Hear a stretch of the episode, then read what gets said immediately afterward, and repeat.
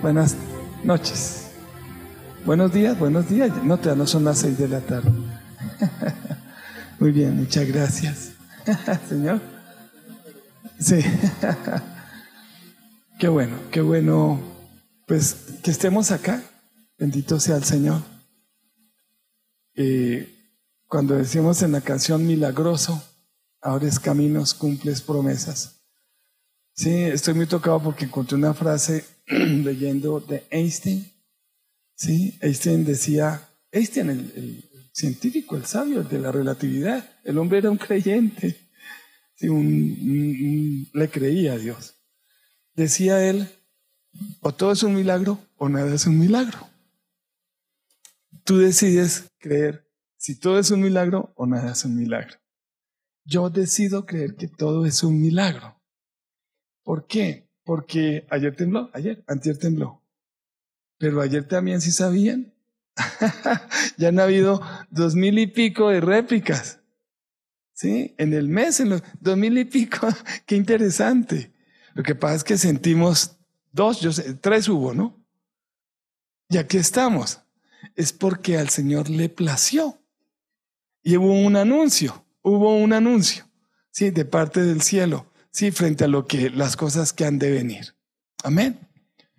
Esto que es finanzas en orden, sí, lo que está ahí anunciado, a partir del primer sábado de septiembre, es cómo tener nuestras finanzas organizadas de acuerdo a lo que el cielo dice para poder vivir.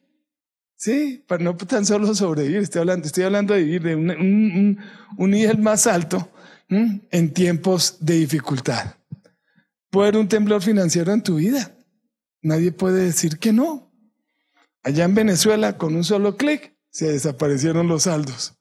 Le pusieron tres ceritos más a, la evaluación, ¿sí? Eh, hubo una inflación terrible y si yo ganaba bien con cuatro millones de pesos, de un día para otro aparecí ganando cuatro mil pesos. Me quitaron tres ceritos.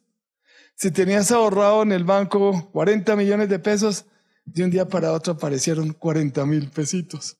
Sí, y, y, y, tocaba comprar con los precios basados en los 40 millones. O sea que no alcanzaban las cosas. Desde un solo clic, de un solo plumazo, de un solo firmazo, como sea, puede haber un temblor financiero en tu vida.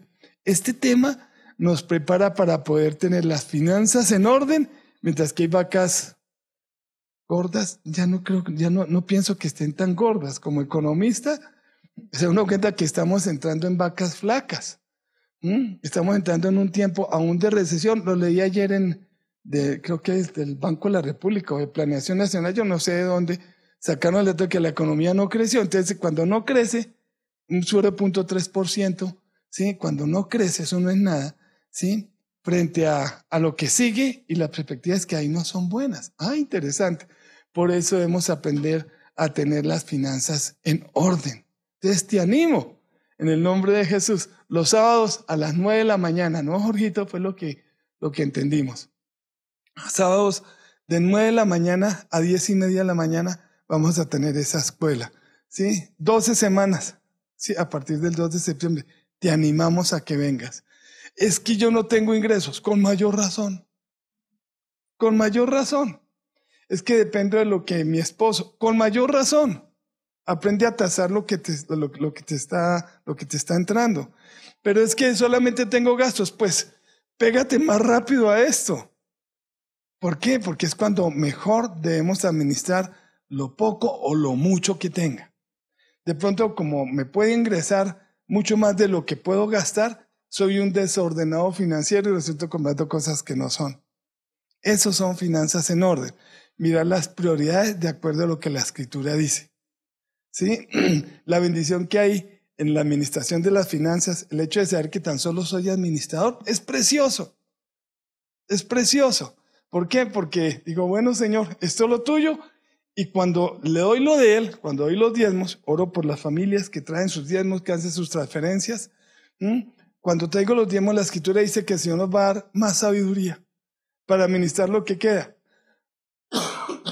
cuando traigo los diezmos, cuando hago el, clic para hacer la transferencia, Dice la escritura, tráigame todos los diezmos al alfolí, ¿sí? Y yo reprenderé por vosotros al devorador.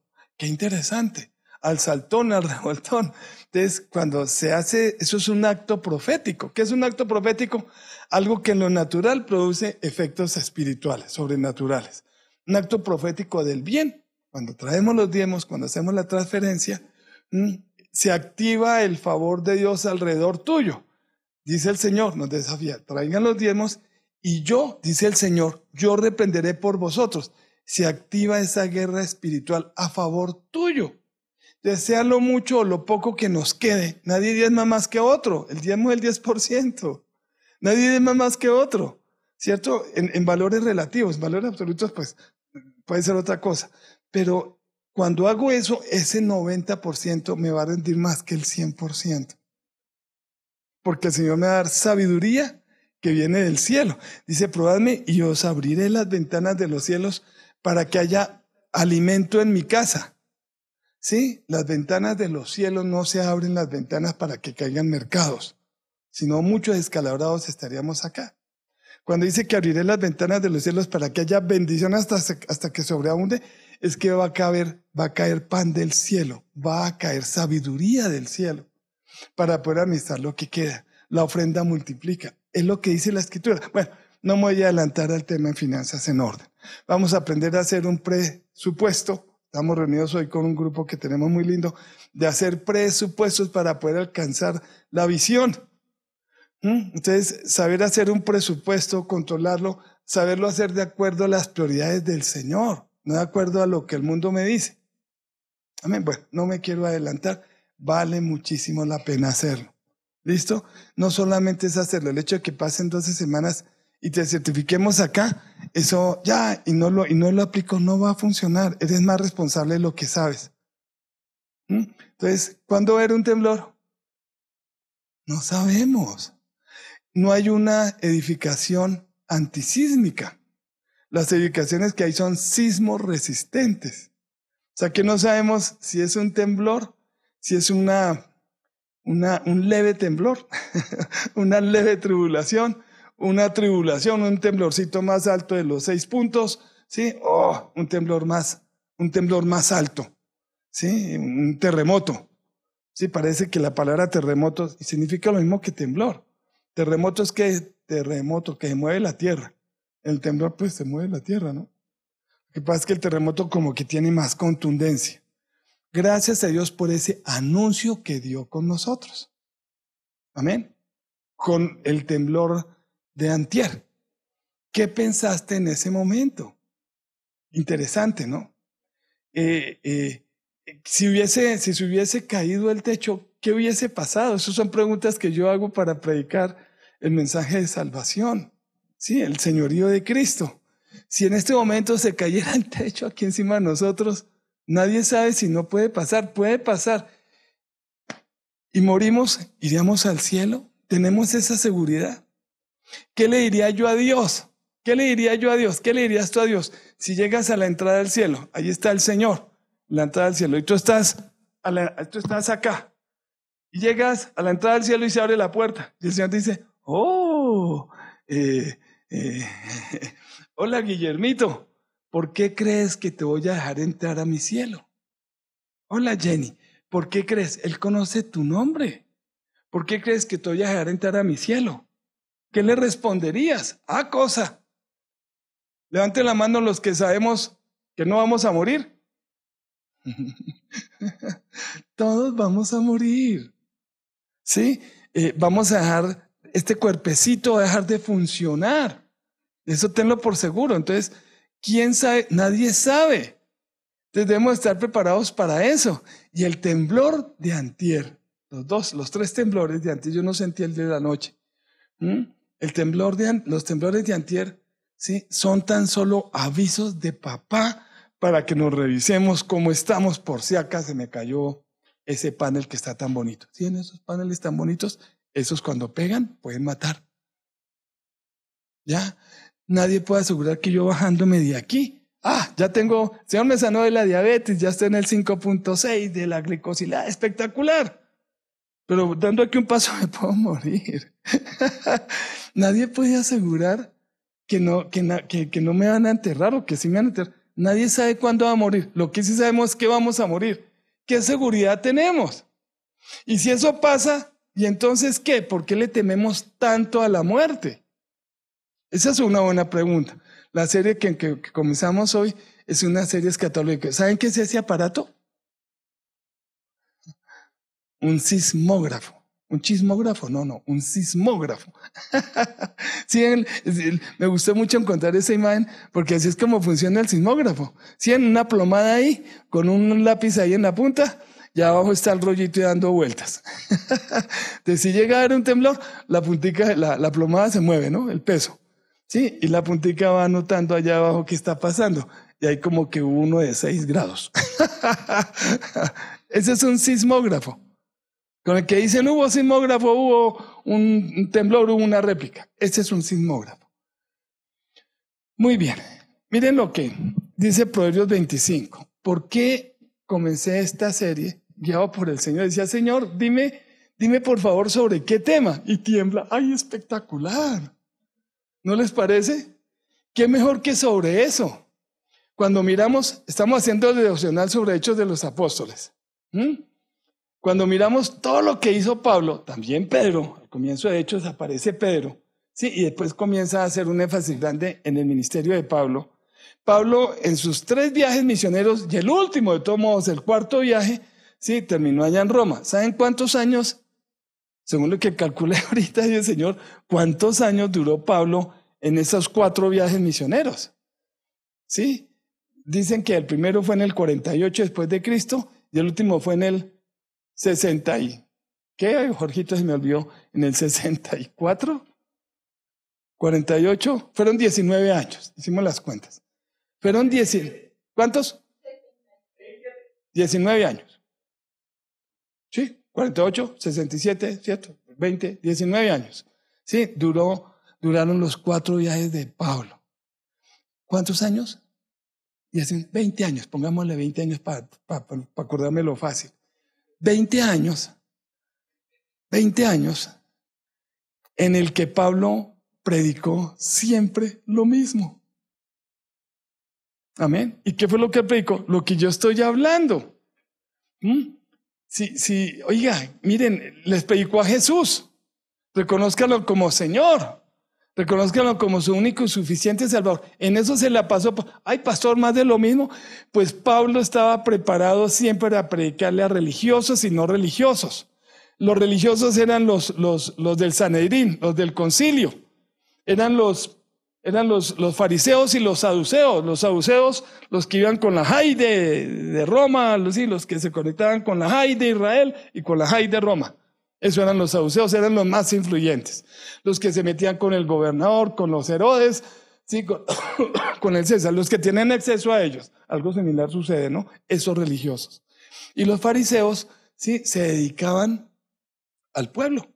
Los fariseos no tenían tanta influencia a nivel político, sí, a nivel económico, sino eran los que trabajaban con el pueblo. Pablo fue uno de esos. Y Pablo le predicaba a ellos tanto saduceos como fariseos, que los que forman el concilio, ¿sí? En las sinagogas y en el templo. A ellos les predicaba. Y salía de ahí y le predicaba a los gentiles, a los griegos, a los que no tenían ascendencia israelí. Y a unos y a otros les predicaba lo mismo. De todo eso que él lanzaba a la red, quedaban algunos, no quedaban todos. Pero esos que quedaban eran discípulos que hacían discípulos. de Cristo. Está bien, mi amor lindo, de Cristo, no de Pablo. Eran discípulos que hacían discípulos de Cristo. Eso está lindo.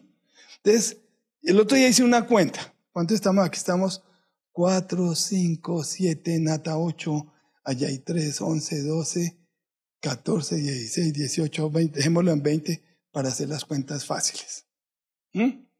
25. ¿Mm? Si nosotros hacemos un discípulo invitamos a alguien, un discípulo, en lo que queda del semestre, al final seremos 50 discipuladores. No estoy diciendo que al final de este semestre abandonemos al discípulo, a Ernestín ni a, Dorita, ahorita yo le digo, Olga, tú tienes cara de Olga, Dorita, ¿qué hago yo? Siempre te he dicho Olga, ¿no? Qué cosa, ¿no? a ellos no los va a abandonar su discipulador, ¿sí? Lo que estoy diciendo es que en un semestre nosotros podemos invitar a alguien, ¿sí? Como cuando tú empezaste la vida cristiana. O sea que al final de diciembre vamos a tener oportunidades para invitar. ¿Seremos cuántos? 50. Si estos 50 nos ponemos como meta para el siguiente semestre, ¿sí? invitar cada uno a una persona que nunca había visitado una iglesia cristiana o al sin iglesia, ¿sí? llamemos más bien sin iglesia, ¿cuántos seríamos al final del siguiente semestre? Seríamos 100 discipuladores. ¿Cierto? Discipuladores de discipuladores. Si en julio ya somos 100, cada uno invita, si cada uno invita, ¿sí? A una persona al final del año 2024 seremos 200. Imagínense eso, con solamente nosotros. Al final del año entrante seríamos cuántos? 200, que arrancamos en el 25, 200. Invitamos cada uno a uno, 400. Nos toca hacer dos cultos ya. Dos cultos, un culto adicional, mejor dicho. ¿Seríamos cuántos? 400. Y si esos 400 al final del 25 seríamos 800. Y al inicio del 26 seríamos 1600. Y al final del 26 seríamos 3200. Nos toca hacer como 10 cultos. ¿Sí? Si seguimos con esa progresión y haciendo cuentas, en 10 años, ¿sí? Alcanzamos a predicarle a Bogotá. Imagínense eso. No se ve difícil. ¿Qué hizo Pablo? A dónde iba. Durante esos 20 años que, que costaron, sí, le costó de tiempo de él, sí, de estar empezando con sus tres viajes misioneros, ¿cierto? Y el último viaje, el cuarto, cuando llegó allá a Roma, eh, cuando llegó a Roma, sí, se multiplicaron los discípulos. ¿Y quiénes son los discípulos? Son más que un creyente. ¿Saben quién es creyente igual que muchos? Que estamos muy cómodos adormecidos, todo eso. ¿Sabe quién es creyente y no está en el cielo? El diablo. ¿Qué dice Santiago 2.19? ¿Crees que Dios es uno? Bien haces. Los demonios también creen y tiemblan. O sea que los demonios, ¿tú crees en Dios? Bien haces. Los demonios también creen y tiemblan. ¡Úpale! ¿Mm?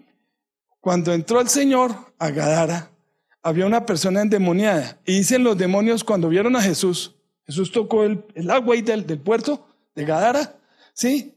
Y llega y, dicen, y, saltan los demonios de este hombre endemoniado y dicen, ¿a qué has venido? Jesús, Hijo de Dios. El demonio cree en Jesús. Tú también.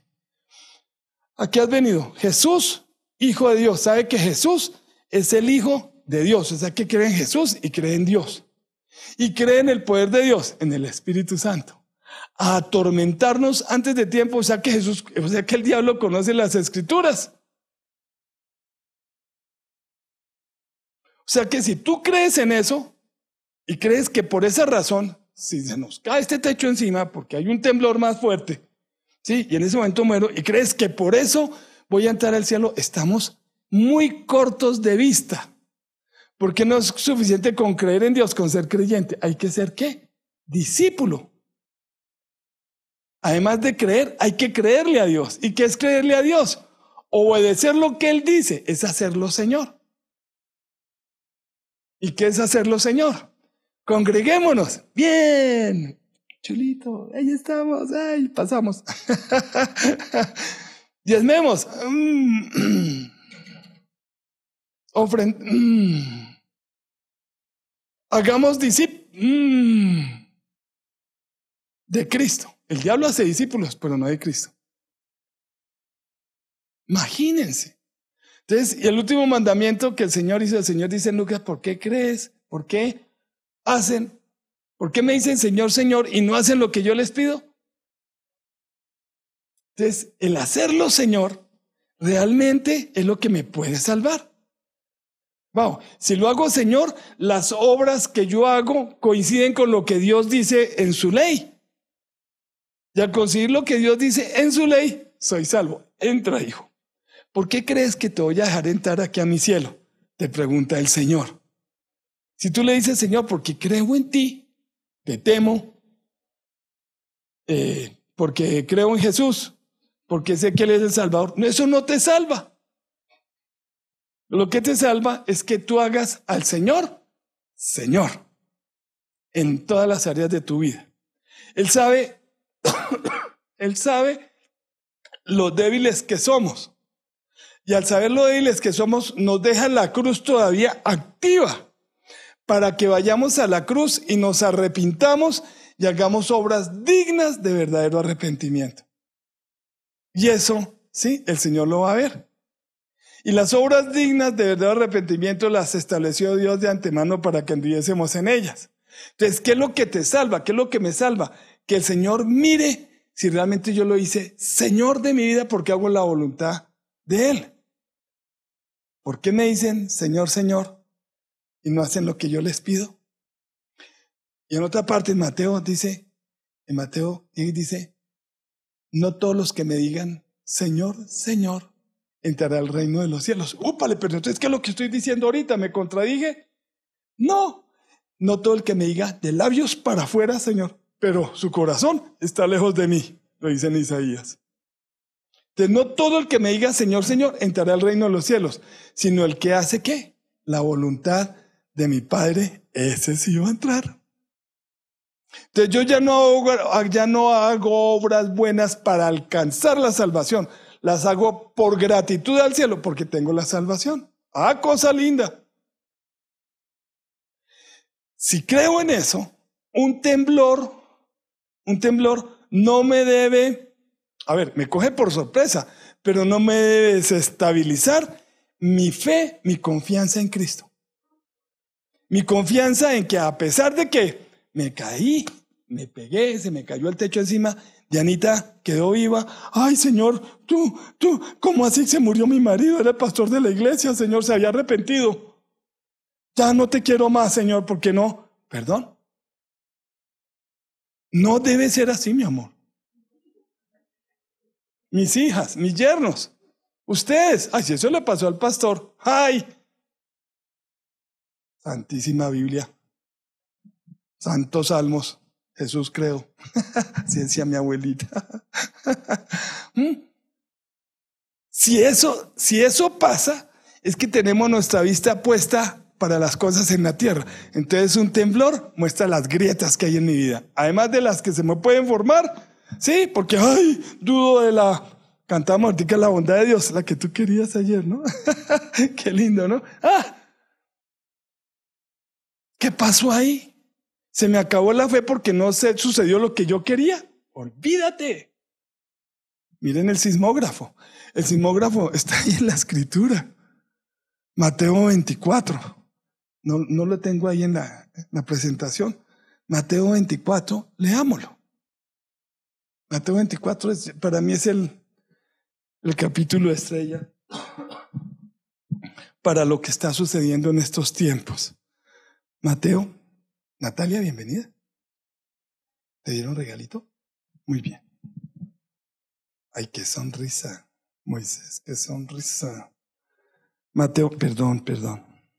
Es lindo una congregación pequeña. ¿No? ¿No, flaco? No, mi guajiro.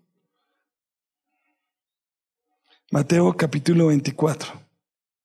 Las señales antes del fin. Ah, cosa pero pastor, otra vez, pues Pablo duró 20 años repitiendo todo esto. Ahorita les muestro. ¿Sí? Repitiendo sobre el tema de esto, sobre lo que él escuchó que Jesús dijo, porque Pablo no fue testigo ocular de Cristo. De los cuatro evangelios, solamente Mateo y Juan fueron testigos oculares de Cristo. Lo tocaron. Sí, Marcos y Juan, Marcos y Lucas, tan solo fueron eh, no fueron testigos oculares, ellos escribieron por lo que les contaron. Y Pablo, que era un matón de cristianos, ¿se acuerdan? Saulo, Saulo, que todo el mundo le oía, ¿quién se atrevía a predicarle? ¡Qué susto! Voy a predicarle a Petro, perdón, a, Pablo, se me salió el Petro, no. ¿Voy a predicar a Pablo? ¿Voy a predicar a Pablo, a Saulo? ¿Voy a predicar? ¡Qué susto! Me, enseguida me pesca y me lleva allá al circo romano para que me... Con razón que el Señor mandó el, El se le presentó y se le reveló directamente. Son solamente especulaciones mías. Mateo capítulo 24. Cuando Jesús salió del templo, versículo 1, y se iba, se acercaron sus discípulos para mostrarles los edificios del templo. ¿Quiénes estaban con el Señor? Los discípulos, úpale, no solo los creyentes, la multitud llena de creyentes, pero los discípulos eran los que realmente lo seguían. ¿Ya? Señoras, bueno, no es que, es que hay tanto por decir, pero respondiendo el Señor les dijo, ¿ves todo esto? De cierto, de cierto digo que no quedará aquí piedra sobre piedra que no sea derribada. O sea que va a haber una destrucción. Es lo que el Señor está profetizando. ¿Quién? Dios mismo, nuestro Padre Celestial, en el Señor Jesús, con el Espíritu Santo está profetizando. No va a quedar piedra sobre piedra. ¿Qué dice el título? Ese título ahí sí me gusta. Yo lo complementaría. En, algunas veces dice señales antes del fin. ¿Sí? Algunas señales antes del fin. Y estando él sentado en el Monte de los Olivos, allá estuvimos con Dianita en el Monte de los Olivos. Los discípulos, ¿quién es un discípulo?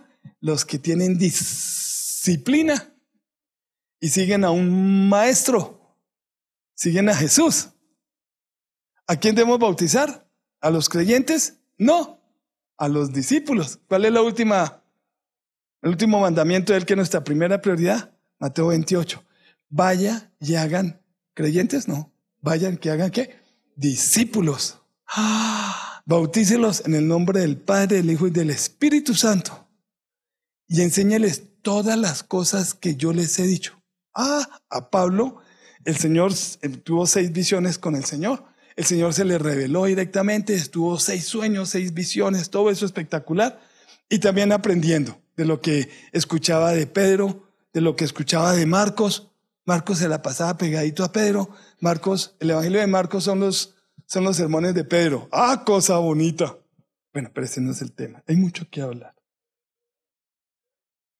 Dinos cuándo serán estas cosas y qué señal habrá de tu venida y del fin del siglo. ¿Y qué señal habrá de qué? De tu venida. Pero si Él está ahí, o sea que sabían que Él iba a morir, iba a resucitar e iba a volver. O sea que los discípulos le estaban diciendo, Señor, ¿Cuándo será tu segunda venida? ¿Y cuáles son las señales antes de esa segunda venida? Jesús vino por primera vez, amén.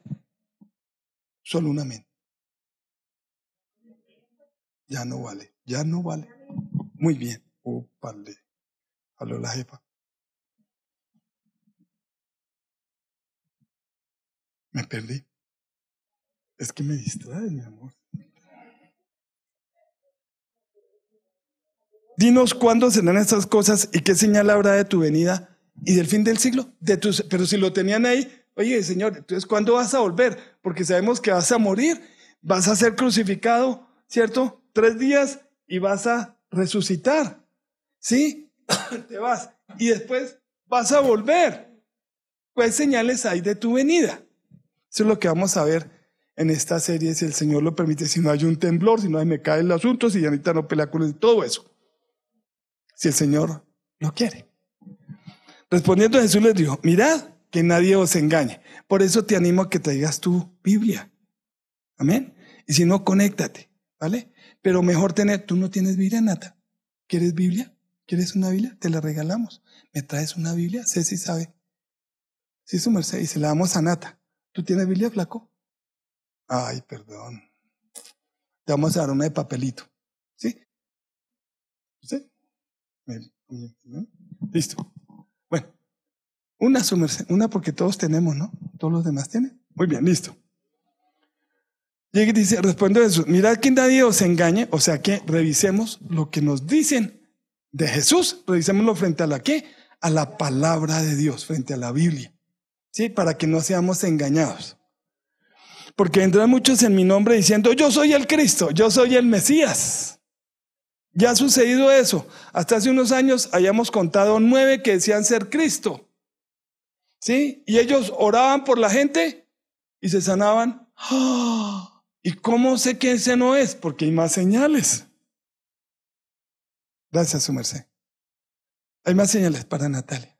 Sí, mira, al final Dianita te va a escribir algo bonito. Mientras tanto, dásela. Gracias, mi amor. Ayuda idónea, ¿no? Yo soy el Cristo. Y a muchos engañarán. Entonces, el hecho de que sigamos, oiga, caminamos allí, que allí están haciendo milagros miremos a ver en dónde es que están haciendo los milagros, quién los está haciendo, cómo es el testimonio de vida, si hacen lo, porque nos pueden engañar. Conclusión, no sigamos las señales del Señor primero, busquemos al Señor de esas señales. Si lo hacemos Señor, wow, las señales nos van a seguir. Espectacular. Lo que han ido pasando con los cánceres últimamente, la diabetes, todas esas cosas. Señales antes del fin dice algunas señales. Versículo 6, yo oiré de guerras y rumores de guerras. ¿Mm? Ucrania, la última que sabemos, ¿no? Rumores de guerras, el presidente Chávez dijo, si Santos es presidente, ¿cómo hablan los venezolanos? ¿Es venezolano acá? ¿Dónde está mi yerno? Si Santos es presidente, hay guerra. Y colocó los, hijos que mandaba los cohetes, los Sucot, no sé qué cosas, y colocó en Cúcuta los, ¿se acuerdan? Colocó en Cúcuta los, los tanques, todo eso. Y Santos fue presidente y no hubo guerra. ¿Hubo qué? Rumor de guerra. Pero también dice que hubo que habrá guerras. La última que sabemos, la de Ucrania. Oiga, como que se están cumpliendo estas cosas, ¿no? Y con una mayor frecuencia. ¿Qué es frecuencia en estadística? Es las veces que se repite algo. ¿Cierto? Entonces, la moda, la frecuencia cuando repite lo mismo, se llama moda. Entonces, eh, cada vez la frecuencia de las guerras es mayor. Y que firmamos el Tratado de Paz y Paz Total y todas las cosas y están volviendo a volar los oleoductos allá en Norte Santander. ¿Qué, estamos? ¿Qué están? Son guerras, rumores de guerras. Sí, y el Señor dice más adelante, si, oyes, si, oyen que, dicen paz, paz, no vayan, no vayan, no vayan.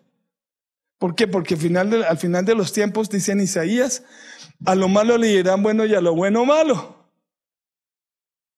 Y nos dicen que eso es verdad y resultó ser una mentira. Y cuando dicen que eso es una mentira, resultó ser una verdad. Se está cumpliendo las señales antes de que qué? De que Jesús venga por segunda vez. Porque se levantará nación contra nación, reino contra reino, y habrá pestes. ¿Habrá qué? COVID. Úpale. Y como COVID hay más, hay como pico de enfermedades más que no saben cómo pararlas. Parece que sabemos del COVID, el famoso COVID.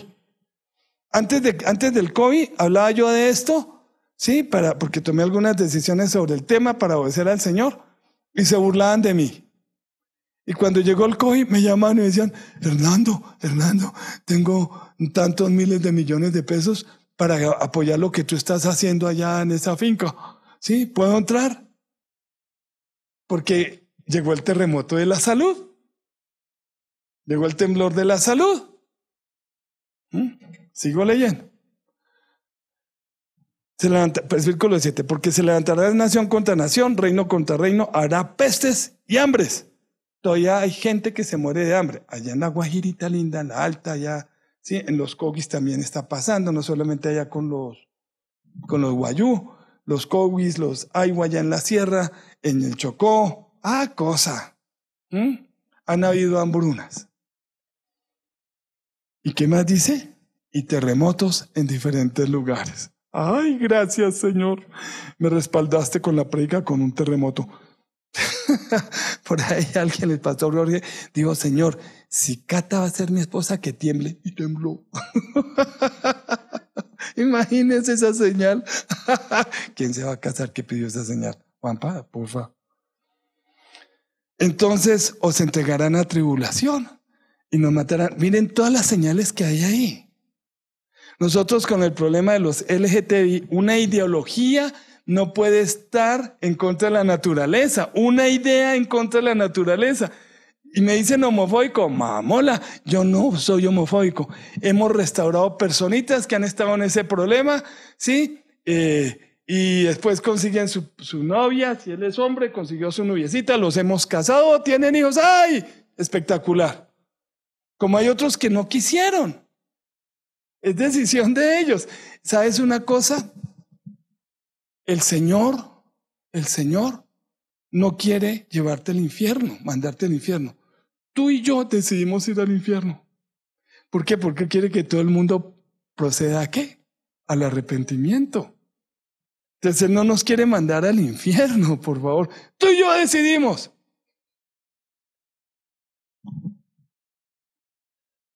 Ah. Entonces os entregarán la tribulación, nos matarán, seréis aborrecidos de todas las gentes por causa de mi nombre. Muchos tropezarán entonces y se entregarán unos a otros, y unos a otros se aborrecerán, y muchos falsos profetas se levantarán. Ay, muchos falsos profetas por ahí andan diciendo que Jesús ya vino por segunda vez. Ese es el tema. Ese es el tema. ¿Qué la escritura dice? Por más profeta por más fama que tenga a nivel en tu casa, en tu congregación, en tu ciudad, en tu nación, en las naciones, sea como sea, miremos que nadie nos engañe. Entonces, van a haber dos resurrecciones. ¡Upale! Y ese es el tema que vamos a terminar, no sé si la semana entrante o sí, o en la siguiente, no sé lo que el Señor nos permita, pero vamos a disfrutar entendiendo por qué creo lo que creo.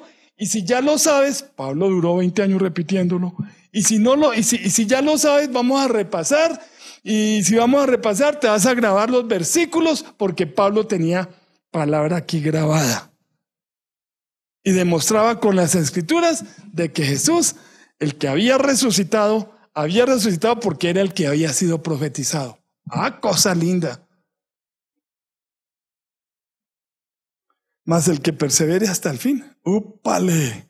El que no le crea al que dirán. Wow, ay, se volvió cristiano. Ay, se lo tiraron. Así me dijeron a mí. Ay, no le lavaron el cerebro. Entonces le decía, si eso es lavar el cerebro, necesito una jugada de esas buenísimas. Porque tengo que sacar muchas cosas que el mundo me dice que sí es y no es estaba congraciado con los dueños de la empresa si yo eh, le decía al, contador, haga esto y el hombre lo hacía y nos ahorramos un poco de plata en impuestos robando. Y eso me hacía un buen gerente. ¿Qué cosa? ¿Qué es eso? Corrupción. Corrupción. ¿Qué es eso? Pero entonces eh, llegué y le decía yo a la persona que me dijo eso, ¿por qué no fui a rumbear? Me dijo, ay, le lavaron el cerebro, ya no, mm, no le gustan las mujeres, me dijo eso. Dije, no, es que las cosas, no, no, no, no es como, no es como se hacen, son diferentes, es mejor creerle a Dios. Ay, se volvió cristiano, se lo tiraron. Gracias a Dios, todavía me sigue el Señor limpiando. Sí, con su sangre preciosa, con su palabra preciosa, con el poder de su espíritu. Qué temblor. Mira lo que dice Proverbios 25, 10. Si en el día de la aflicción te desanimas, wow, si te, te desanimaste, y eso que no nos pasó nada, de pronto se cayó un florero y eso, ¿a alguien se le cayó algo en el temblor? ¿Si a ti qué te, qué te cayó? Un juego, un juego de, de vidrio. Listo. No, qué tribulación. Cuando llegué y busqué ilustraciones de temblores, sí, el de Armenia, terrible, ¿se acuerdan el de Armenia? ¡Wow! El que tú me decías que el, no fue el de Armenia, el que tú me sacaste referencia, Guillermito, ayer, ¿no? ¡Wow! Cada uno habrá habido sus temblores, ¿cierto? Pero, pero, pero miren, miren la inspiración con lo que el Señor me dijo, escribe esto. Enseña esto, recuerda esto. El Espíritu Santo de Dios. ¿Cuál es la función del Espíritu Santo en Juan 14? ¿Qué es lo que dice? Más el Espíritu Santo, más el Consolador. El Espíritu Santo, ¿el qué? Nos enseñará. ¿Y qué más? Nos recordará. De los que saben que el Señor nos recuerde. Pero quiero decirles que Pablo se la pasó en estas. Ah, si en el día de la aflicción te desanimas, y Anita, si oye, mi amor, si yo un panel aquí encima, el antisonido es el coso ese, Sí, ah, ya hay que, mm, ya sabe todos los que tienes que hacer, ¿cierto? Las canciones que tienen que cantarme, todo eso, en mi funeral. Si en el día de la aflicción te desanimas, muy limitada es tu fortaleza. ¿Sí oyes? ¿Por qué? Porque tengo vista solamente para las cosas aquí en la tierra. Y las cosas que se ven son qué? Lo aprendimos con el pastor Edgar, son qué? Temporales. Pero las que no se ven son eternas. Entonces, si yo me desanimo en el día de la aflicción, tus, muy limitada es tu fortaleza. Tambaleo. Eso, Proverbios 24. Gracias, mi amor. Ayuda idónea. Mm. Gracias, mi amor. Perdón. Proverbios 24, 10. Rescata a los que van rumbo a la muerte. La orden del Espíritu Santo, no solo para mí, sino para tu discípulo, para tu Natalia, para tu Dianita. Amén. ¡Wow! Si estás trabajando ahí en ese lugar nuevo, flaquito, lindo, norbeicito, para ganar gente. Su merced con las arepas, ópale para ganar gente. La niña. ¿Sí? Los compañeros, lo que sea, tus vecinos. Ya necesitas, eh, ya en el colegio. Los niños nos lo están arrebatando. Este no solamente esto ha sido para mí, pero lo tomé para mí. Rescata a los que van rumbo a la muerte. Por favor. No podemos paniquearnos. Claro, viene el susto, la cosa, la sorpresa, pero más es el que está en mí que el que está en el mundo. El que está en mí es mayor que un temblor financiero, de salud, lo que sea. Diga, Señor, gracias, nos regaló el Señor a Edgarín más tiempo, lo sanó milagrosamente del cáncer, amén. Pero se llevó a la mona, se llevó a la esposita, a mi hermana. Salvación, sí, y sanidad. Ay, ahí está ese ejemplo precioso. Por punta y punta. El Señor es eso. Entonces, rescata a los que van rumbo a la muerte, detén a los que a tumbos avanzan, avanzan al suplicio. A tumbos. Temblores, ¿no? Ay, qué cosa, ¿no? Y me iba yo a bajar y, ah, ¿qué me cogió aquí arriba en la oficina?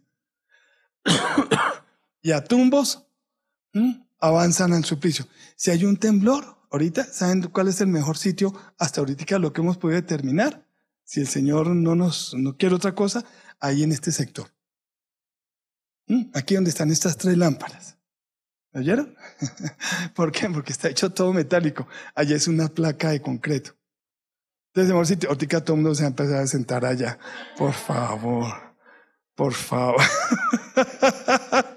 Voy a pasar el pulpito allá. Ay, santo Dios. Sigo leyendo. Pues aunque digas, yo no lo sabía, ¿no habrá darse cuenta el que examina los corazones? Ay, Señor, es que yo no sabía que mi hermana quería venir, sino que le daba cosa preguntarme porque siempre hubo la pelea. Sí, y yo no le volví a preguntar y yo no sabía que ella quería venir. Y le cayó y se botó del séptimo piso y ay, y le hubo un temblor, sí, melanoma, lo que sea. No hay excusa para invitar, sí, a los 25 que estoy hablando, sí, de una manera permanente, que haya la gracia de Dios sobre tu vida. Amén. ¿Dónde vives tú? Suacha, ¿no? Ahorita, ¿no? Bosa. Una varita alta para todos nosotros. Iba una cuadra y media y no voy porque está lloviendo. Ejemplo. Iba a un kilómetro, iba a dos kilómetros de aquí y no voy porque hay que pereza. El tráfico. Pues a pie. ¿Cuánto se demora en el transporte? Despacho. ¿Y tú? Sí, también. La vara es alta. No digas que no sabía. Y desde Nocaima vienen, ¿no? Desde Nocaima vienen. Hmm. No digas, pues aunque digas yo no lo sabía, no habrá de darse cuenta el que examina los corazones, no habrá de saberlo el que vigila tu vida, él paga a cada uno según sus acciones. Ah, cosa.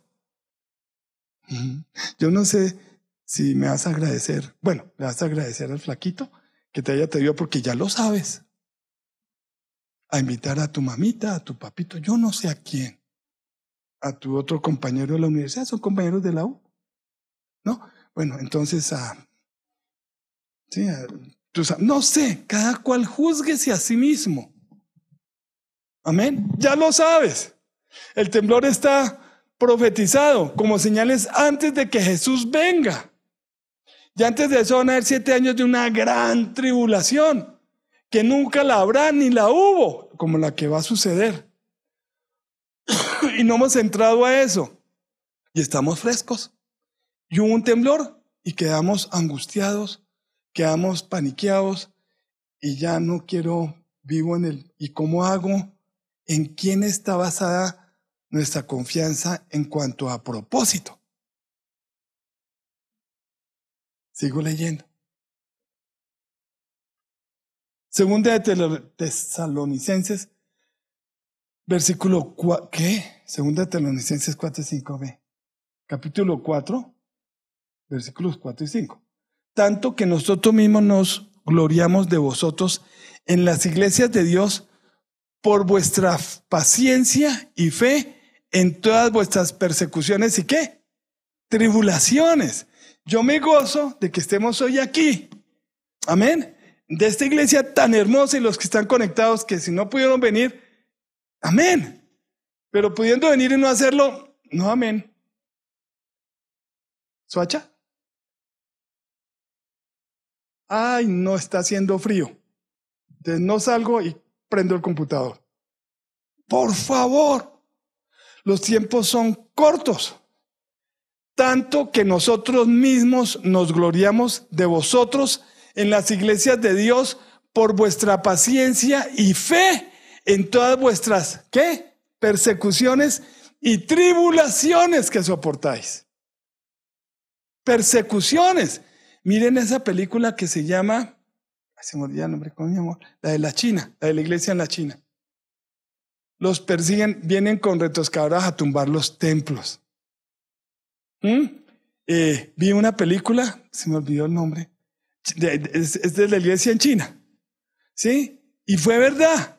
Una señora fue, una, una, una, hermana en la fe salió corriendo allá para que esperen, no lo vayan a tumbar. Y tumbaron y quedó ella debajo de los escombros viva. Entonces votaron los hermanos, llegó allá Hernando, Jorgito, sí, Norbey, por favor, venga, quitemos las piedras, los ladrillos que le cayeron encima. No fue un temblor, fue, fue a propósito el asunto. Y fueron a quitarlos y llegó la policía, los quitaron a ellos y sabiendo que estaba viva, acabaron de enterrarla viva. Eso es persecución. Ay, qué persecución, el pastor está hablando de esto otra vez y me siento aludido, me siento aludida. Ay, qué persecución. Yo trae del diezmo, yo trae de la ofrenda. Y, ay, no, pero es que es para esto, para que corra el evangelio. Y todas vuestras persecuciones y tribulaciones que soportáis. Sigamos leyendo. Esto es demostración del justo juicio de Dios. ¿El temblor es qué?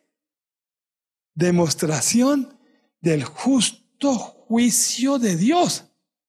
Úpale, la granizada el otro día, eso parecía que una cascada, las cataratas del, Niágara aquí en Paf.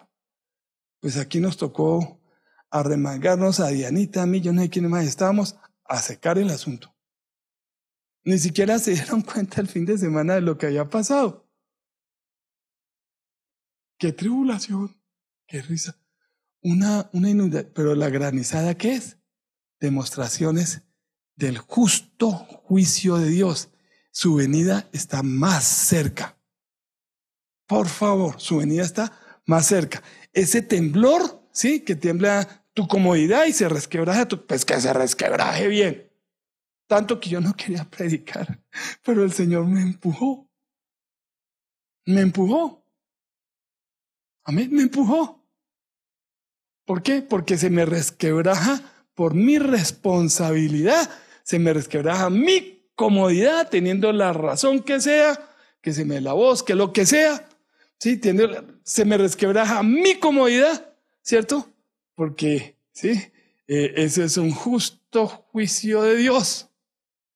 Ahora que se me mejoró la voz, porque antesitos del jueves, que tenemos allá la reunión contigo, ¿sí? Se me mejoró la voz para antesitos del jueves. O si no, no vengo. Y el domingo pasado, pues tampoco. Ay, Dios mío, qué tribulación. A Pablo le dieron un puñetazo. Dicen que, el,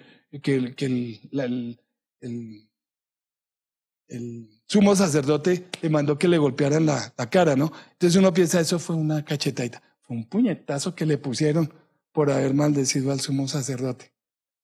Y Pablo se arrepiente. Eso, eso, eso sí es persecución. Un puñetazo. Mm. Para que seáis tenidos por dignos del reino de Dios, por el cual asimismo padecéis. ¡Ópale!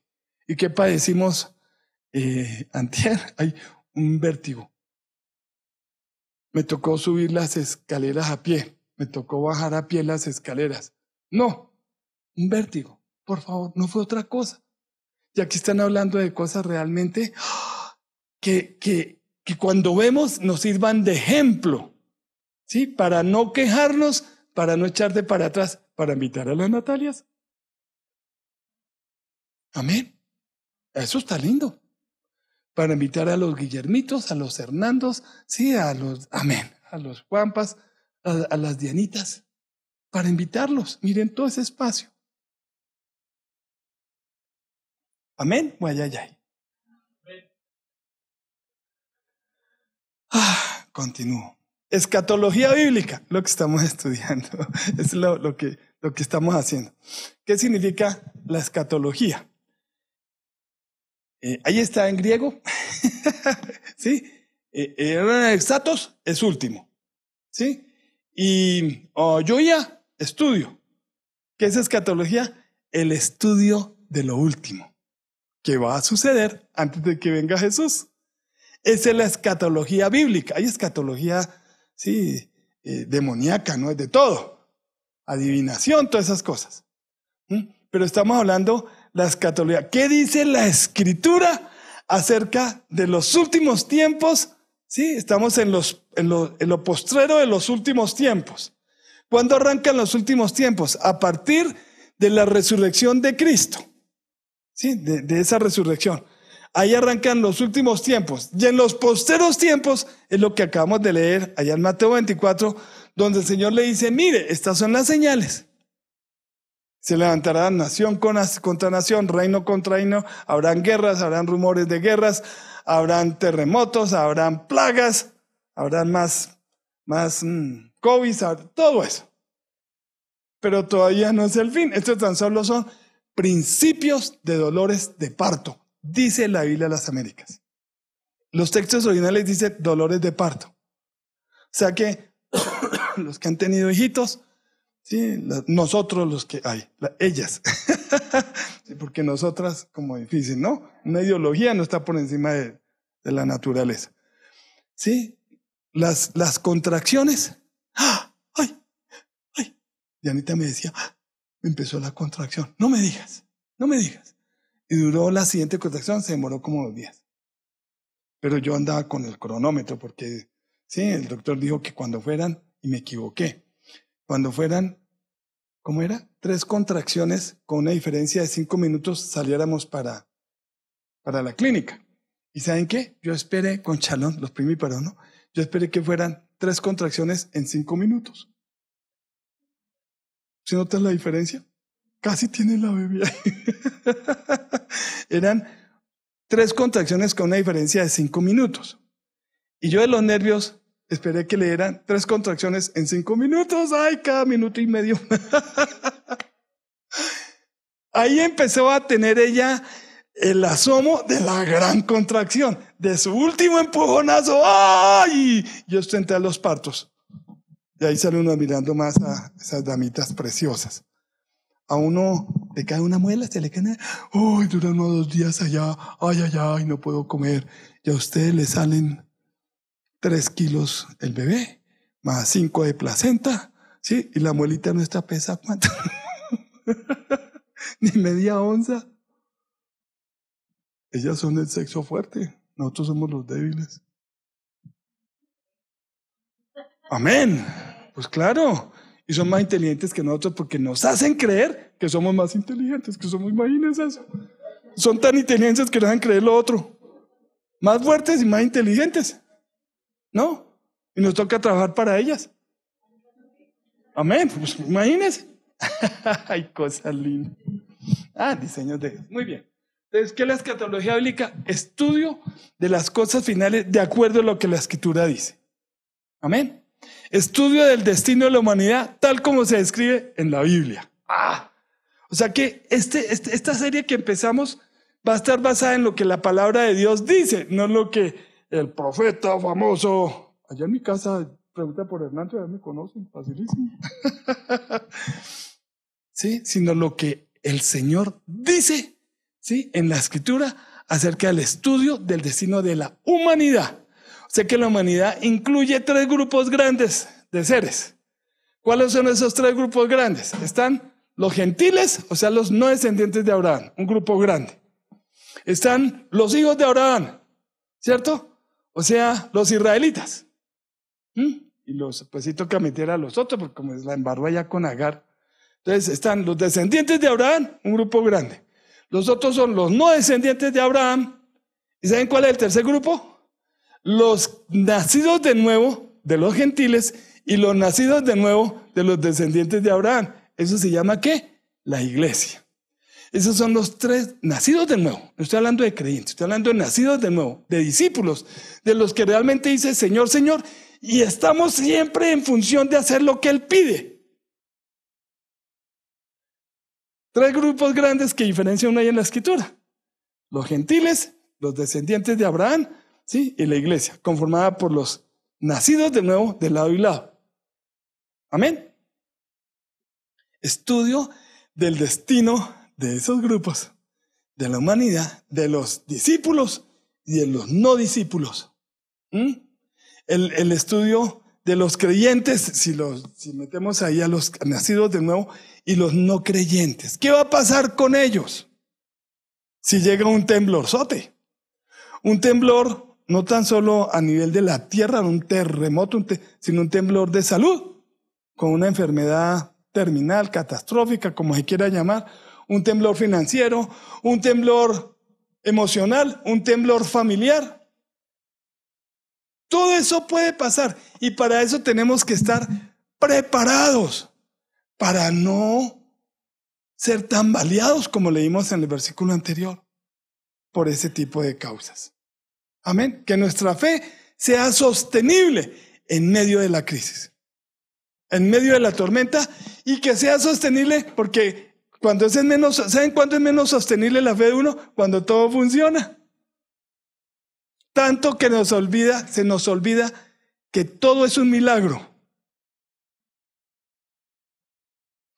Me imagino al Señor colocando ángeles allá donde tú vives, el ángel de Ícar, vuele para un lado, vuele para el otro, como sea, ¿cierto? Con su equipo, para que no se cayera yo no sé qué pasó allá con tu cosita de café.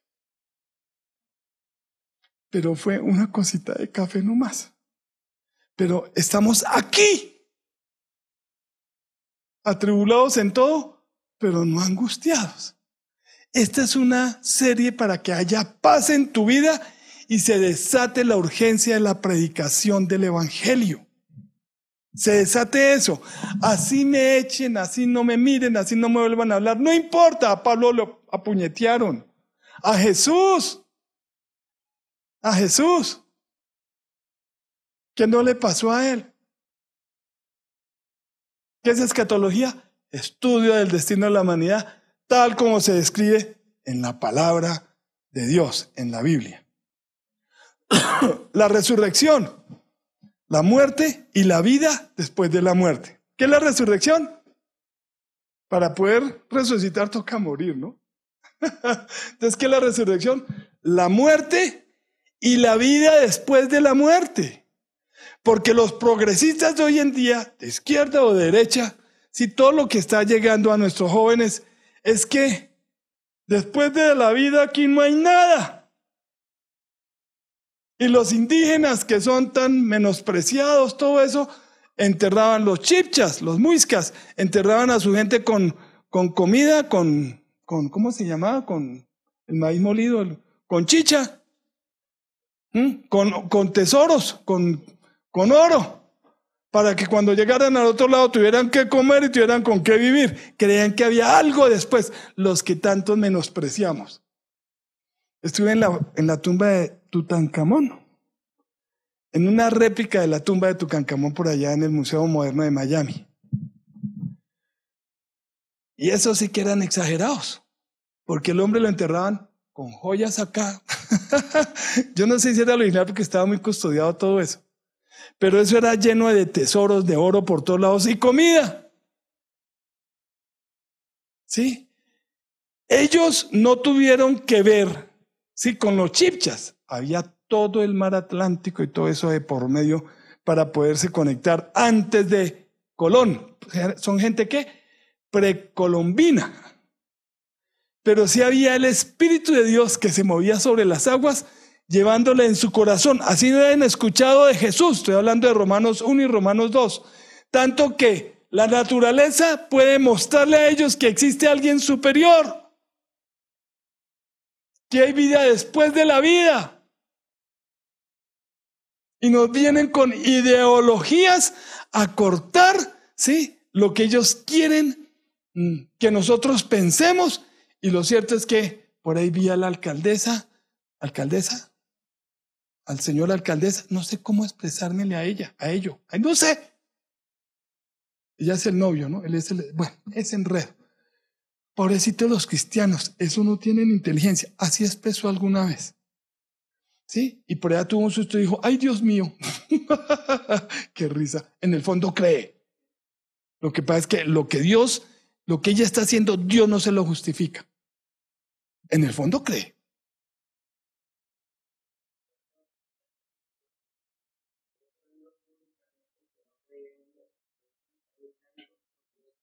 Sí, claro, claro, claro. No, pero ese, ah, es que, bueno, eso, bueno. Sigamos, la resurrección. la muerte y la vida después de la muerte. Eso significa que la operación de la resurrección. De eso vamos a hablar. A la luz de la escritura se han dado muchas resurrecciones, pero la resurrección que el Señor Jesús siempre habló Sí, ahí en Mateo 24, bueno, tengo todos los versículos que va a hacer. Esto va a ser un estudio bíblico, un estudio teológico. No, no lo perdamos. Invitemos gente. Va a ser para poder abrir conciencia. Amén. Eh, estamos hablando de las dos resurrecciones que el Señor Jesús dijo. Amén. Pero hubo más resurrecciones en el Antiguo Testamento, en el Nuevo Testamento. Hubo más resurrecciones. Pero ¿cuál es la diferencia entre las dos resurrecciones, cierto? Y las otras resurrecciones. ¿Quieres saberlo?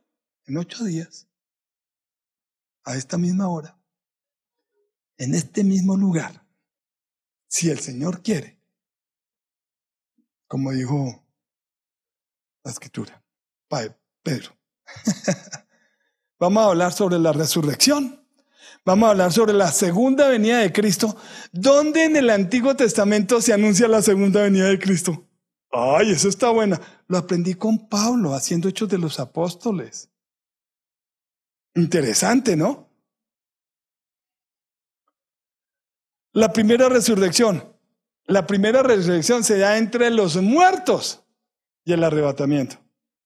La primera resurrección se da que entre los muertos, de la que Jesús se refiere de la que las escrituras se refieren. La primera resurrección sea qué? La primera resurrección entre los muertos. Y la segunda resurrección es la resurrección de los muertos. Oh, hay una diferencia. Eso nos va a ayudar a estar atesorando. Yo declaro que tu corazón es tierra fértil para atesorar esta semilla que se está colocando para que un fruto apacible de paz y seguridad y sabiduría para poderle predicar a otros con tu testimonio de paz y seguridad en medio de la crisis. Amén.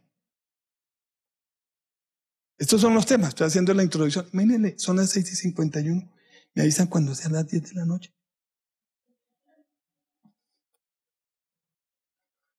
Esa risa no es tu risa en este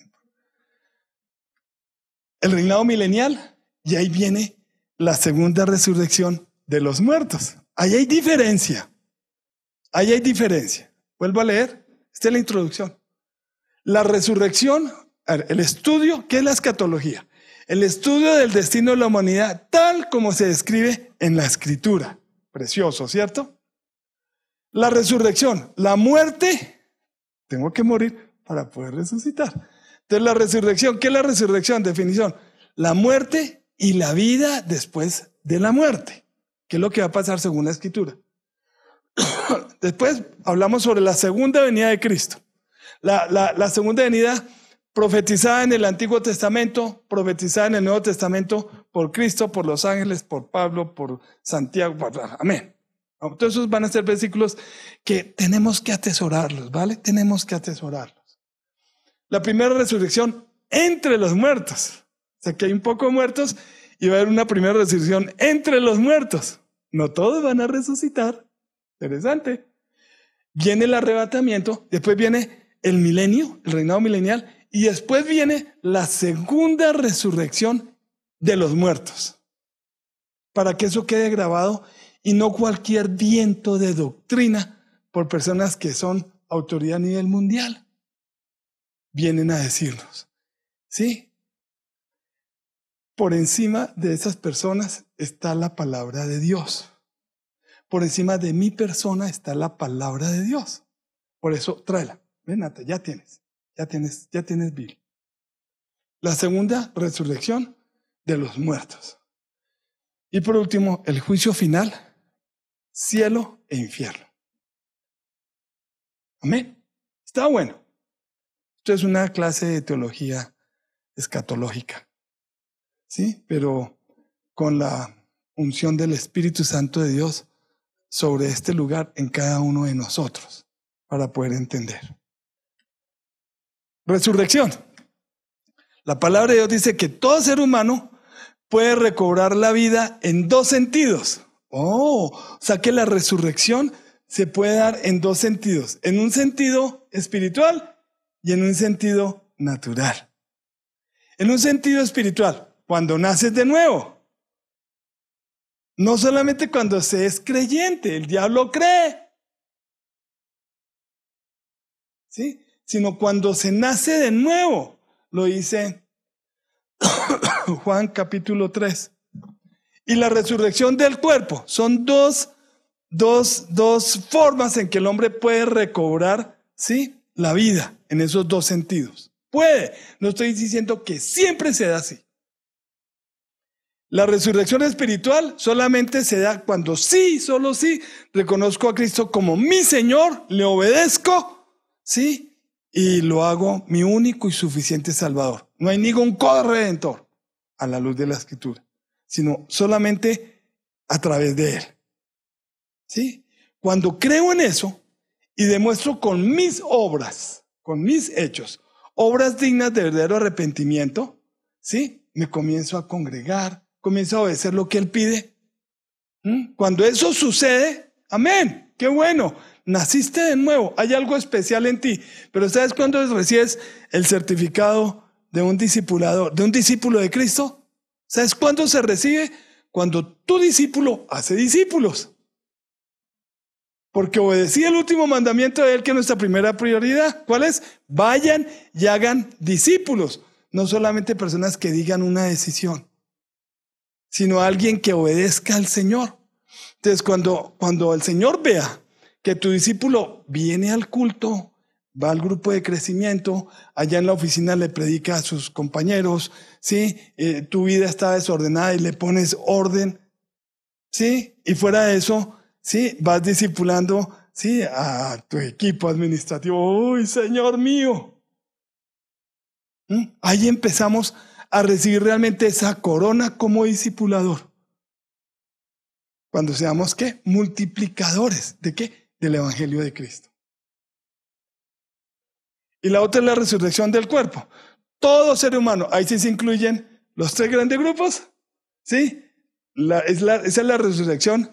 La primera resurrección es entre los muertos, la de los nacidos de nuevo. Y la segunda resurrección es resurrección de los muertos. Porque en esa resurrección caben todos los tres grupos que yo les dije humanos que existen a la luz de la escritura. Descendientes de Abraham, los gentiles y los convertidos de lado y lado. Los nacidos de nuevo de cada uno de los grupos que es la iglesia nacida de nuevo.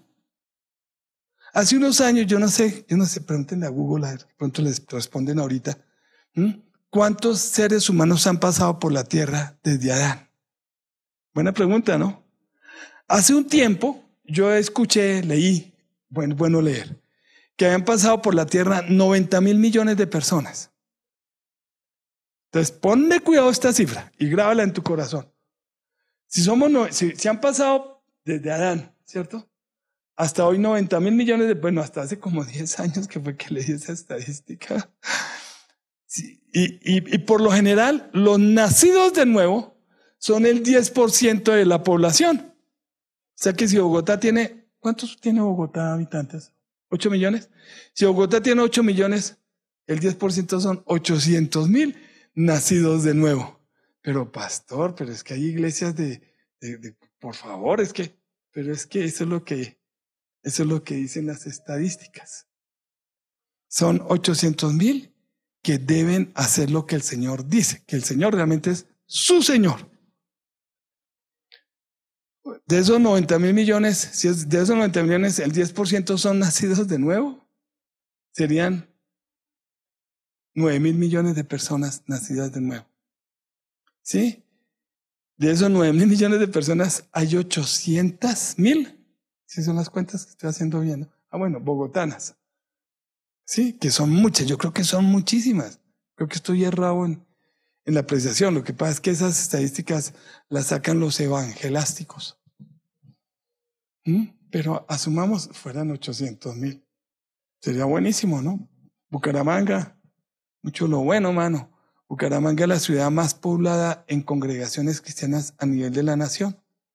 Allá uno cada dos cuadras se encuentra una congregación.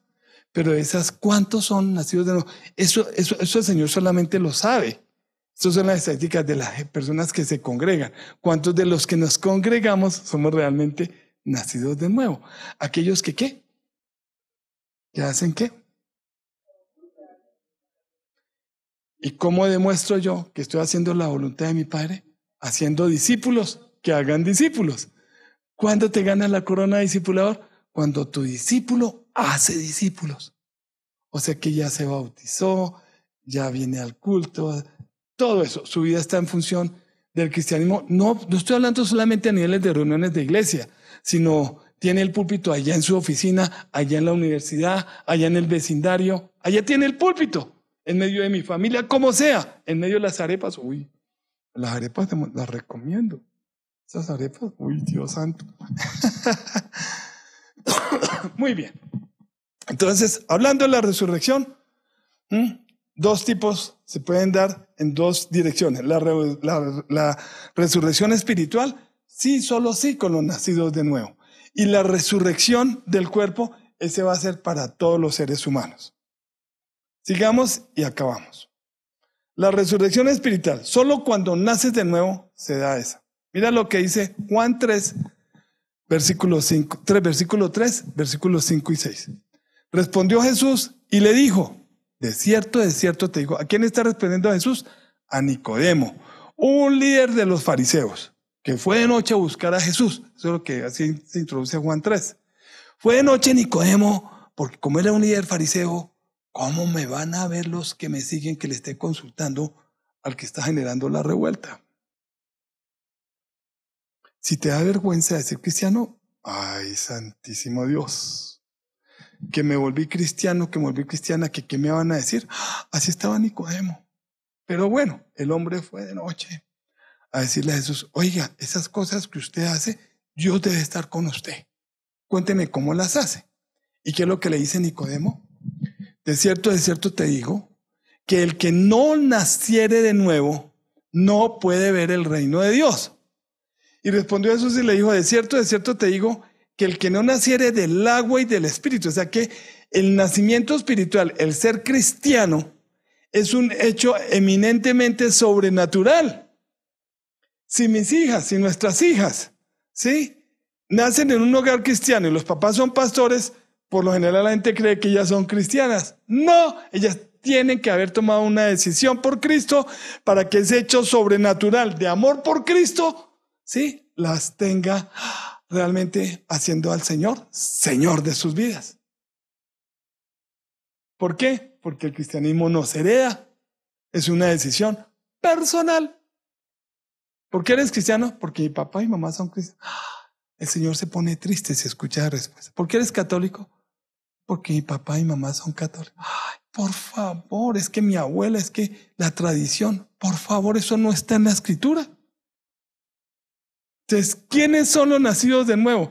Los que reconocen a Cristo como su único y suficiente Salvador y lo hacen Señor de su vida y hace discípulos que hacen discípulos y obedece lo que el Padre dice.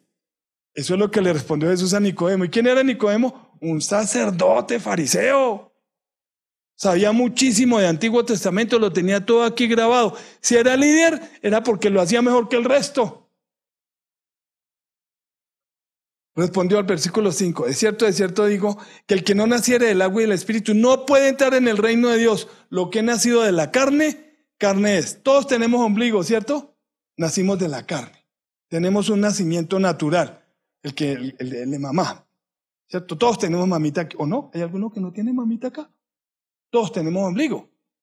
Lo que ha nacido del ombligo, de la carne, carne es. Y lo que ha nacido del espíritu, espíritu es. No te maravilles de que te dije, os es necesario nacer de nuevo. ¡Úpale! O sea, aquí podemos sacar una conclusión.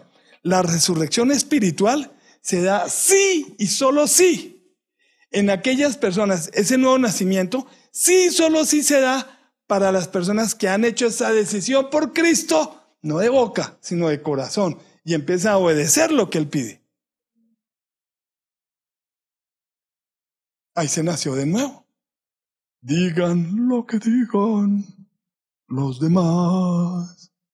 Dice el cantante, ¿no? Dice el cantante. Digan lo que quieran decir. Ah. La persona que, que, es salva nace dos veces. Muere una vez, pero no muere dos veces. Mientras que la persona que es tan solo creyente, ¿cierto? Nace una vez y muere dos veces. Ah, cosa terrible. Gracias a Dios, porque una demostración de que estás haciendo la voluntad del Señor es que estás acá. Así hayas venido por primera vez, Nata.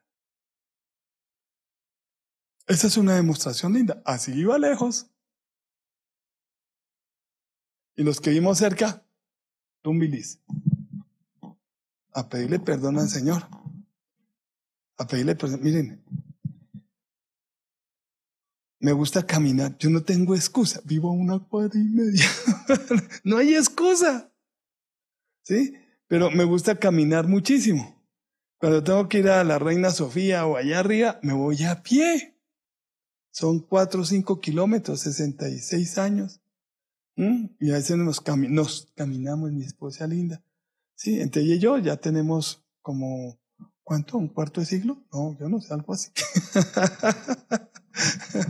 entre ella y yo, a veces caminamos 10 kilómetros. ¿Sí? Si la congregación nos quedara más lejos, tampoco habría excusa. Nos vinimos a ir cerquita pidiéndole al Señor que nos ayudara porque no podíamos pagar vivir por acá. Le pedimos al Señor que nos ayudara. ¿Por qué? Porque estamos comenzando esta congregación. Ah, no, la primera, no mi amor. Ah, no esta. Hace 22 años. No podíamos pagar los arriendos de por acá. Señor, queremos venir a vivir cerquita. Qué cosa más linda, ¿no, mi amor? Por las niñas, vivíamos en Suba, por las niñas, todo. No queremos llegar aquí corriendo, que llegamos tarde. Ah. Dime, por favor, tres razones por las cuales debo ir al culto hoy. Una, hoy es domingo. Dos, son las once de la mañana. Y tres, usted es el pastor. Qué terrible, ¿no? No hay excusa. No hay excusa. Es una cita que el Señor hace.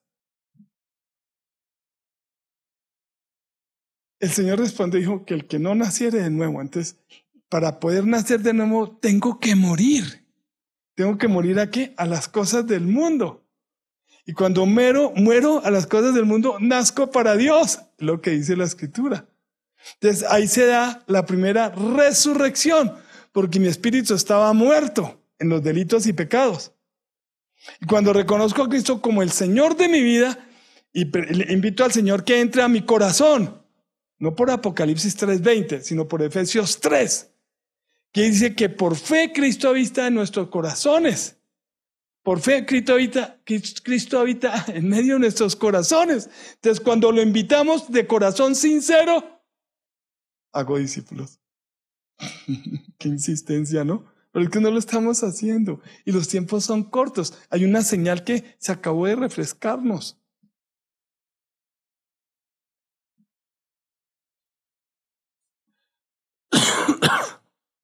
Sí. Resurrección espiritual. Colosenses 3.1. Sí, pues, habéis resucitado con Cristo, buscad las cosas de arriba, donde está Cristo sentado a la diestra de Dios. Ah, cosa linda. Entonces, buscar las cosas de arriba, no solamente en el culto, no solamente en el devocional, sino en el diario vivir. Buscar las cosas de arriba, claro, hice el devocional, buenísimo, todos los días, de 6 a 7, Nat. Ahí estamos. Dile al flaquito, de 6 a 7 de la mañana estamos ahí por internet. ¿Sí? Buscar las cosas de arriba es para hacer lo que el Señor nos dice. Y el devocional está buenísimo. Me gusta mucho el devocional. ¿Mm? ¿Para qué? ¿Buscamos para qué? ¿Para perder el tiempo? No, para saber qué el Señor quiere. ¿Cómo descubro la voluntad de Dios para mi vida? Haciendo el devocional. Estamos con Hechos de los Apóstoles. Colosenses 3.1. Sigo. Efesios 2.5.7. Palabra de Dios para todos. Estábamos muertos espiritualmente. Por eso digo que ahí fue cuando resucitamos. No fue que Hernando se lo inventó. Estábamos muertos espiritualmente a causa de nuestras ofensas contra Dios. Pero Él nos dio vida al unirnos con Jesucristo. Fíjense, ustedes fueron salvos solo gracias a la generosidad de Dios. Entonces, para poder resucitar espiritualmente, tenemos que morir primero a las cosas del mundo, a los deseos de los ojos, a la vanagloria de la vida. Morimos a eso, ¿cierto? Reconocemos a Cristo como Señor. Cuando digo que muero a eso, al desorden financiero, al, sí, al desorden familiar, de lo que sea. Muero a eso Sí, y nazco para Cristo porque empiezo a obedecerlo a Él. Por gratitud, lo que nos recuerda ahí Efesios, a que Él, por su generosidad, nos dio la vida eterna como un regalo. Entonces yo voluntariamente morí al mundo cuando recibí a Cristo el 4 de julio del año 86. Tenía 28 años. Ese día, ese día decidí voluntariamente Sí, hacerme esclavo del amor del Señor. Yo soy esclavo de tu amor. No soy. Ay, no, pero es que esta es la nueva versión. Esta es la nueva versión. Yo soy esclavo de tu amor. Yo soy hijo de Dios. Nueva versión de esa canción. La otra estrofa es que no se la sabían. Jalisco no te raes, ¿no? Qué cosa. Hebreo 9:27. Ah, bueno. Todo ser humano recobrará la vida en el mismo cuerpo después de la muerte. ¿Cómo? Estamos hablando de la resurrección del cuerpo. Estamos hablando antes de la resurrección del espíritu. Ahora estamos hablando de la resurrección del cuerpo. Todo ser humano, todo, creyentes y no creyentes, discípulos y no discípulos, los tres grupos, todos, ¿sí? Todo ser humano recobrará la vida, su cuerpo volverá a nacer recobrará la vida en el mismo cuerpo después de la muerte, volverá a vivir, perdón. ¿Qué dice Hebreos 9, en Hebreos 9:27? De la manera que está establecido, que los hombres mueran una sola vez y después el juicio. O sea que tu cuerpo y mi cuerpo y del vecino ese borrachito y del todo eso, ¿sí? Todos nuestros cuerpos van a resucitar, de los creyentes y no creyentes. para que haya un juicio, ¿no? Ahí está implícito la resurrección. Porque no era un juicio sobre un cadáver.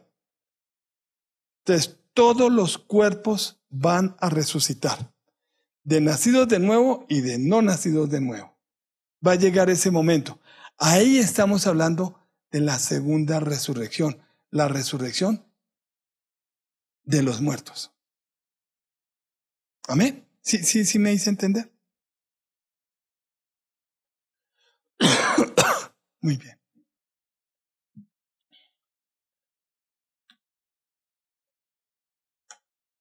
La resurrección y el juicio son para creyentes y no creyentes, para nacidos de nuevo y no nacidos de nuevo. O sea que va a haber un juicio final. Van a haber dos resurrecciones. Empieza a grabar eso en tu corazón. Esta es una defensa del Evangelio de Cristo frente a las doctrinas que se están generando en estos tiempos con inteligencia artificial como queramos llamarlo, pero creamos lo que la Biblia dice. El Señor nos dijo a nosotros en diciembre de este año que pasó un año atrás, de hace dos años, que enredo, ¿no? que volviéramos a la fundamental, y esto es lo fundamental. La resurrección y el juicio son para creyentes y no creyentes, para nacidos de nuevo y no nacidos de nuevo. Primera de Corintios capítulo 4, versículo 5. ¿Qué dice? Así que no juzguéis nada antes de tiempo, hasta que venga el Señor, la segunda venida, el cual aclarará también lo oculto de las tinieblas. ¿Tú qué hiciste? Pero mira lo que mi palabra dice. Y manifestará las intenciones de los corazones.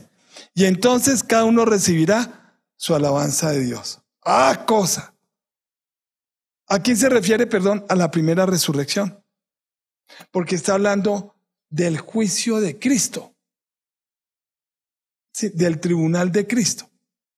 ¿En qué momento? ¿Lo quieres saber? En 15 días. En 8, en 15 días lo vamos a ir descubriendo. Paremos acá, por favor. Terminamos nuestro primer tema. Lo que viene es la primera resurrección entre los muertos y el arrebatamiento. Lo que en amarillo es lo que está ya chuleadito. Amén. Pongámonos en pie ahí. Padre, gracias por tu Espíritu Santo que nos enseña y nos recuerda. Gracias por tu preciosa palabra. Gracias porque tu presencia es la que hace esta reunión especial. Gracias porque tu presencia es la que me utiliza, Señor, como pluma tuya, como tu voz, para, para enseñar y para recordar las cosas que tú nos has dicho en tu preciosa palabra. Gracias, Padre. Padre, colocamos por lo que hemos aprendido, Espíritu Santo de Dios, en tus manos y por, por voluntad de cada uno de nosotros, Señor, te pedimos que, te decimos que eso está quedando grabado como en piedra, Señor amado, en nuestros corazones. Padre, que este es el Evangelio de la gracia de Dios, que porque, porque en ninguna cosa hago caso ni estimo preciosa mi vida para, para mí mismo, con tal de que acabe el ministerio y el llamado del Señor Jesucristo, para acabar mi carrera con gozo, predicando el Evangelio de la gracia de Dios. Padre, grábanos esto, Espíritu Santo, queremos hacerlo, Señor. Permite que cada uno de nosotros y los que están allá conectaditos, Señor amado, podamos, podamos tener un tiempo para repasar esto que quedó ahí en la internet, en el canal, Señor. Y grabar estos pasajes, Señor, para cuando nos toque predicar, nos dé la oportunidad nos topemos con alguien que no sabe de ti, Señor, para que ellos puedan tomar esa decisión de reconocerte como su Señor y puedan hacer de nuevo, Señor. Porque sus obras dignas de arrepentimiento lo van a testificar como las de nosotros, Señor. Gracias porque no habrá temblor, Señor amado, que nos desubique de nuestra confianza puesta en ti, porque sabemos que la vida no termina aquí en la tierra, sino lo que viene, Señor, especialmente para los nacidos de nuevo, es gloria, honra y honor para los que te creímos, Señor, en lo que nos dices ahí en la escritura y lo que vamos a seguir aprendiendo, Señor. Gracias por tu preciosa palabra, Señor, y descansamos en ti. Aunque la higuera no florezca, aunque en las vides no haya fruto, aunque no haya vacas en los corrales, con todo, con todo, yo me gloriaré en el Dios de mi salvación, el que hace mis pies como de venados y sobre las alturas me hace andar. Aunque haya bonanza, Señor, en nuestras vidas, haya tranquilidad, paz, Señor. No queremos que eso nos distraiga, sino sea motivo de gratitud para seguir testificando de ti y hacer discípulos que hagan discípulos, Señor. Padre, no nacimos para nosotros mismos, tú no moriste en la cruz para, para nosotros, para que cada uno estuviera confortable, Señor. Moriste en la cruz para que nosotros nos hiciéramos esclavos de tu amor, Señor. Para que no fuéramos siendo esclavos del temor, Señor. Sino, sino, sino para poder hacer discípulos, Señor, que en estos tiempos, Señor amado, de tanta confusión que hay, podamos exponer tu palabra con seguridad, Señor. Grabar esto como un bosquejo para poder predicar a otros, Señor. Gracias, papá. Esperamos que esta palabra haya sido de bendición para ti. Mantente conectado con nosotros en www.amoryrestauracion.com.